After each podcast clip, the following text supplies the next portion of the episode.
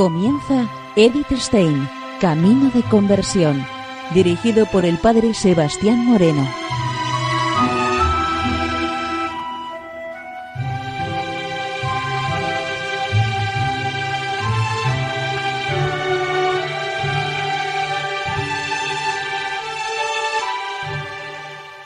Muy buenos días, no de Dios. Seguimos conociendo a Edith Stein, Camino de Conversión. En esta emisión de hoy vamos a terminar pues con este escrito de la mujer como miembro del cuerpo místico de Cristo. Y rápidamente también pues comenzaremos de nuevo pues otro otro escrito en torno a ella. Nos comenta Edith Stein lo siguiente: Es cierto que aquí se nos presenta una contradicción terrible.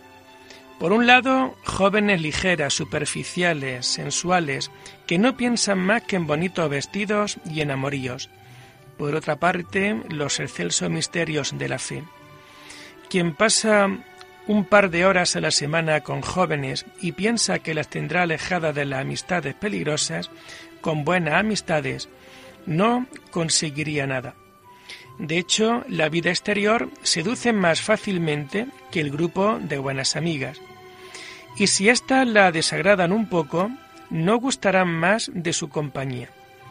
Pero si la formación se inicia en la tierna infancia, se desarrolla una continua unión de vida. Si se ilumina la vida del niño con la alegría por todas las criaturas de Dios, y al mismo tiempo se planta en su tierno corazón el cimiento seguro del edificio de su vida, que tendrá que elevarse hasta el cielo. Y si día a día, año tras año, se trabaja en eso, entonces el fin no es inalcanzable. Por el contrario, resulta fácilmente alcanzable porque por el puente construido hacia nosotros, desde el más allá, vienen las fuerzas enviadas desde lo alto en nuestra ayuda y pueden actuar todo lo que el esfuerzo humano no puede alcanzar. Hoy en día hay millones de niños huérfanos y faltos de un hogar, aunque tengan una casa y una madre. Tienen hambre de amor, esperan una mano segura que les levante de la miseria y de la inmundicia a la pureza y a la luz. Y nuestra gran Madre, la Santa Iglesia, ¿cómo podría no alargar sus brazos y acoger en su corazón a estos pequeños amados por el Señor? Pero la Iglesia necesita de brazos y corazones humanos, de brazos y corazones maternales. Trabajar entre los jóvenes y sobre todo entre la juventud femenina en nombre de la Iglesia es quizá la mayor misión que se le presenta hoy a la Alemania católica. Si se cumple con esta misión, podremos tener puesta la esperanza de una generación de madres cuyos hijos tendrán una casa, sin necesidad de tener que confiarlos a manos de extraños como huérfanos. Y se creará en Alemania un pueblo moralmente sano y creyente en Cristo.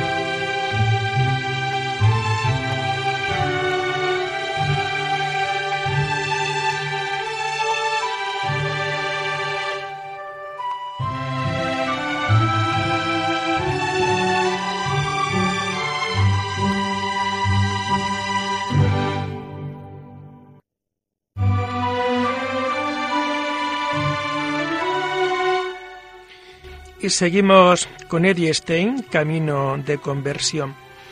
Nos vamos a introducir ahora en una nueva temática dentro de, de Edith Stein.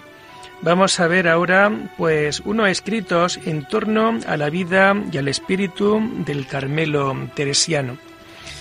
Vamos a comenzar pues a seguir en este programa. Vamos a seguir con un escrito titulado Sobre la historia y el espíritu del Carmelo.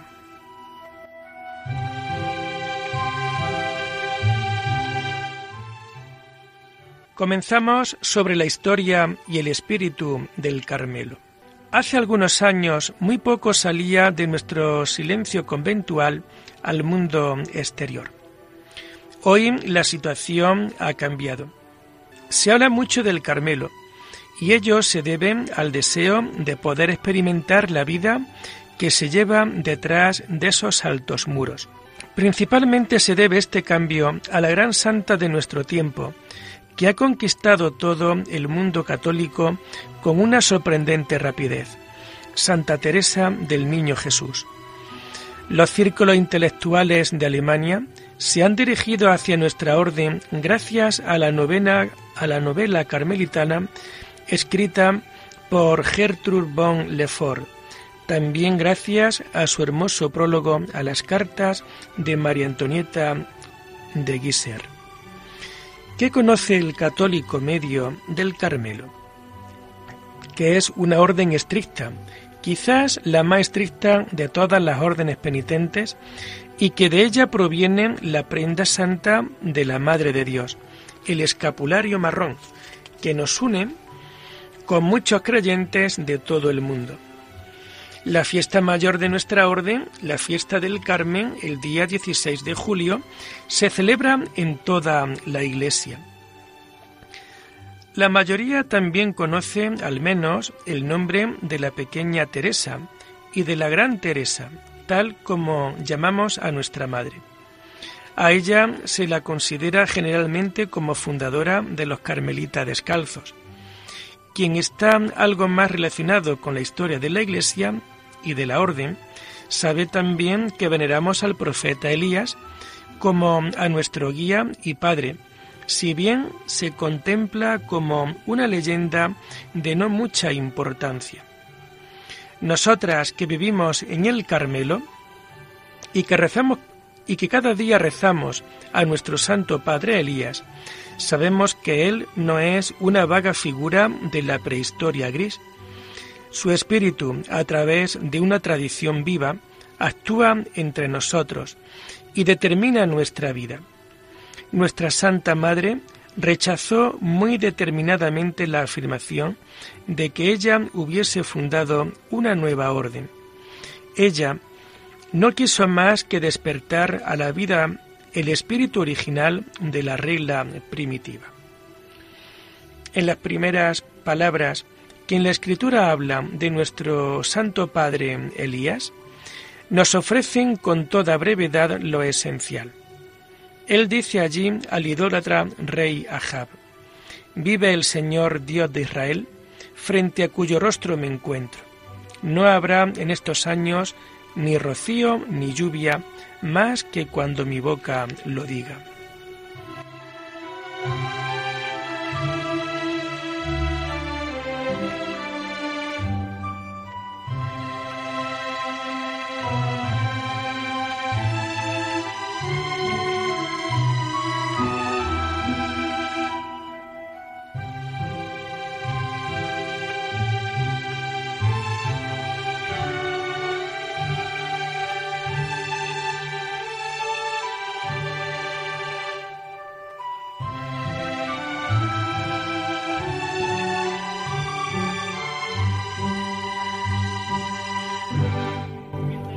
Estar frente al rostro del Dios vivo, esta es nuestra vocación. El santo profeta Elías nos ha dado ejemplo de ello. Él estuvo frente al rostro de Dios, porque ese es el tesoro infinito por el cual abandonó todos los bienes terrenales. Él no tenía casa, vivía allí donde el Señor cada vez le indicaba. En la soledad junto al torrente Kerib, en la casuca de la pobre viuda de Sarepta en Sidón o en las cuevas del Carmelo. Su vestimenta era como la del otro gran penitente y profeta, el Bautista, una piel de animal. La piel de los animales muertos recuerda que también el cuerpo de los hombres muere. Elías no conoció la preocupación por el pan cotidiano. Vivía confiado en la providencia del Padre Celestial que le sostenía sorprendentemente. Un cuervo le procuraba su comida cotidiana en el desierto.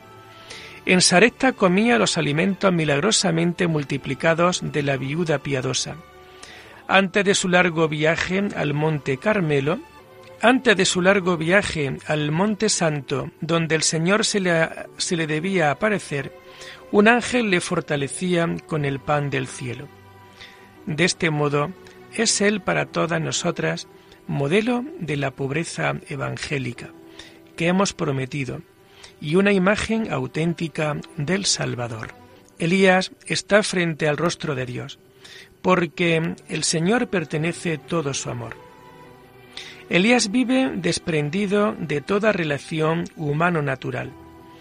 No sabemos nada sobre su padre o su madre, sobre que tuviese mujer o hijos. Sus familiares son aquellos que, como él, cumplen la voluntad del Padre.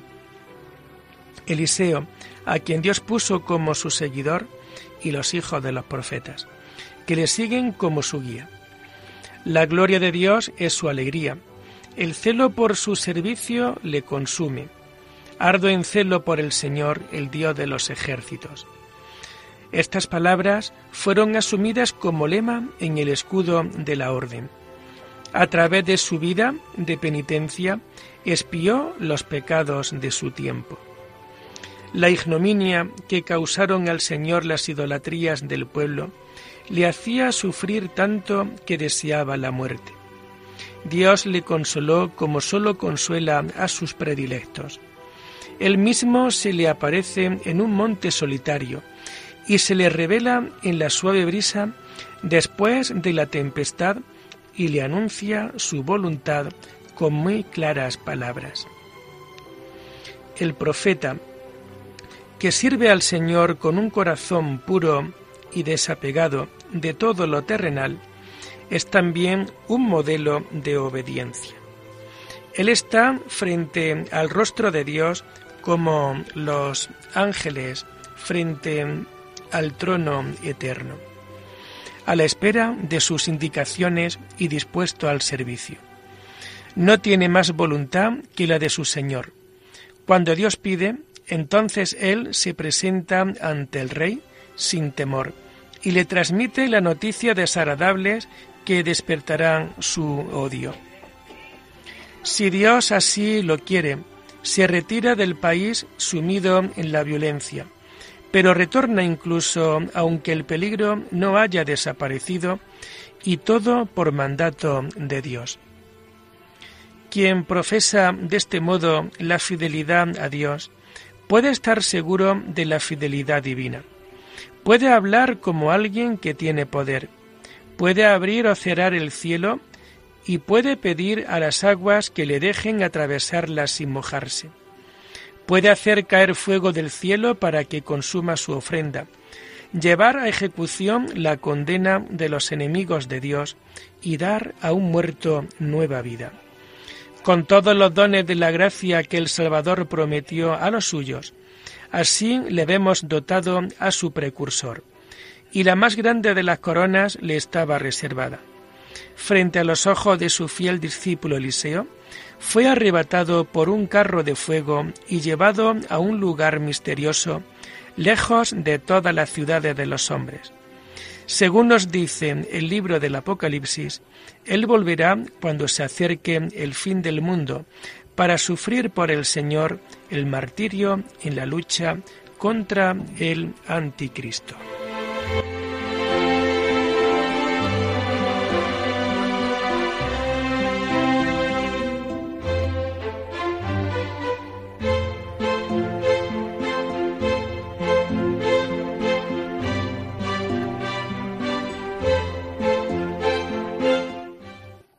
El día de su fiesta, que celebramos el 20 de julio, el sacerdote sube al altar con vestimentas rojas.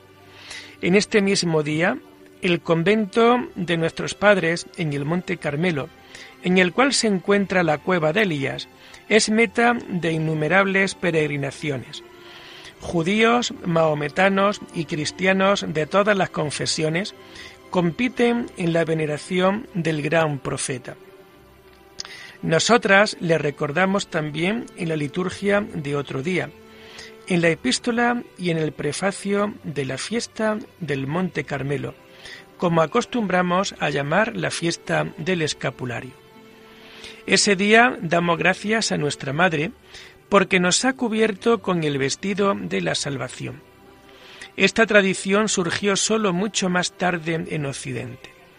En 1251 se apareció la bienaventurada Virgen María al general de la Orden Simón Stock, de origen inglés, y le entregó el escapulario. El prefacio de la fiesta nos recuerda que Nuestra Señora del Monte Carmelo fue quien dio a sus hijos, alejados del lugar original donde nació nuestra orden, este signo de su protección maternal.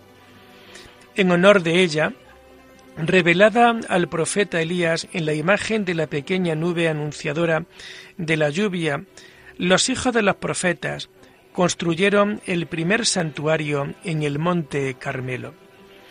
La leyenda de la orden cuenta que la Madre de Dios visitaba con gusto a los eremitas del Monte Carmelo.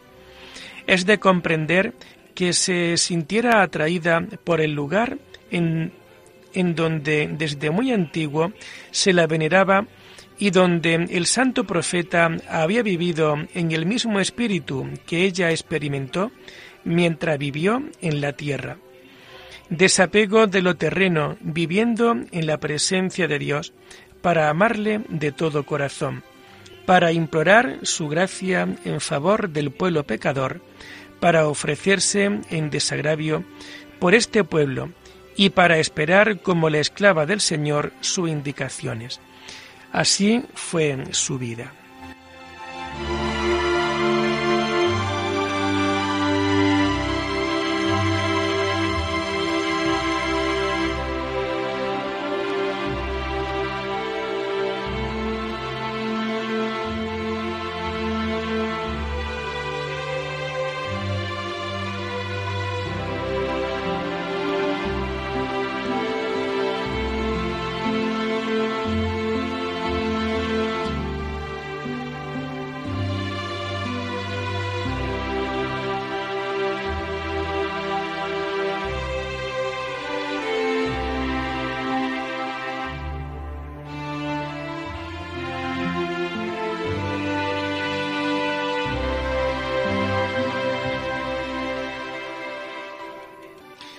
Los ermitaños del Monte Carmelo vivían como hijos del gran profeta y hermanos de la bienaventurada Virgen.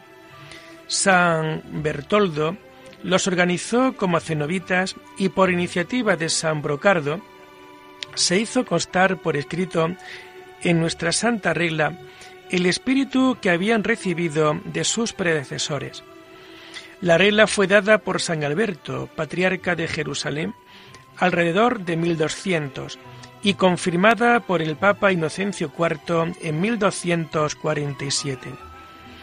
En una breve frase se encuentra resumido el sentido total de nuestra vida, que cada uno permanezca en su celda, meditando día y noche en la ley del Señor y velando en oración, en tanto que no sea impedido por otros trabajos. Velando en oración, significa lo mismo que Elías expresaba con las palabras, estar postrados ante el rostro de Dios. La oración es contemplar el rostro del Eterno. Esto lo alcanzamos solo cuando el espíritu está vigilante en lo más profundo y cuando está desapegado de todos los negocios y gustos terrenos que le aturden. La vigilia del cuerpo no se corresponde con esa vigilancia y el descanso que la naturaleza necesita no la obstaculiza. Meditando en la ley del Señor, esta puede ser un modo de oración si hablamos de oración en sentido amplio. Pero pensemos al velar en oración como el perderse en Dios, algo propio de la contemplación. En tal caso, la meditación es sólo un camino hacia la contemplación. ¿Qué es lo que se entiende por la ley del Señor? El Salmo 118, que rezamos todos los domingos y solemnidades en la hora prima, está impregnado del deseo de conocer la ley y de dejarse conducir por ella a lo largo de la vida. El salmista pensaba entonces en la ley de la antigua alianza. Su conocimiento exigía efectivamente una larga vida de estudio y de cumplimiento, toda una vida de esfuerzo y de voluntad. Pero del yugo de esta ley, Cristo nos ha liberado. Como ley de la nueva alianza podemos contemplar el gran mandamiento del amor, sobre el cual Cristo dice que en él se encierra toda la ley y los profetas. El amor perfecto a Dios y al prójimo es un objeto digno de contemplación para toda la vida. Pero aún mejor interpretamos a Cristo mismo como la ley de la nueva alianza, ya que Él nos ha dado ejemplo con su vida de cómo debemos vivir nosotros.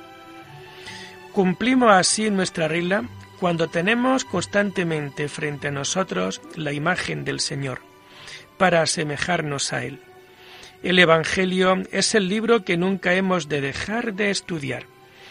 Pero no sólo encontramos al Salvador en los relatos testimoniales de su vida. Él está presente entre nosotros en el Santísimo Sacramento y en las horas de adoración frente a la bondad y estar a la escucha de la voz de Dios eucarístico él está presente entre nosotros en el Santísimo Sacramento y en las horas de adoración frente a la bondad, y estar a la escucha de la voz de Dios eucarístico son meditar la ley del Señor y velar en la oración, simultáneamente. Sin embargo, el grado más alto que alcanza cuando la ley está en medio de las entrañas, cuando estamos tan unidos con el Dios Trino, cuyo templo somos, que su espíritu determina nuestro hacer y nuestro obrar. Entonces, ya no significa que abandonemos al Señor cuando nos ocupamos en trabajos que la obediencia nos encomienda. El trabajo es inevitable mientras estemos sometidos a la ley de la naturaleza y de las necesidades de la vida. Además, nuestra santa regla nos ordena seguir el ejemplo de San Pablo, que se ganaba el pan con el trabajo de sus manos. Este trabajo tiene para nosotros un carácter de servicio y nunca de fin. El contenido propio de nuestra vida permanece el mismo, el estar postrados ante el rostro de Dios.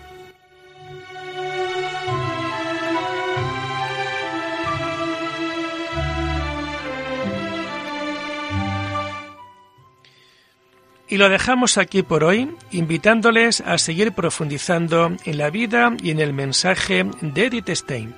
Hasta la próxima semana. Muy buenos días en el Señor.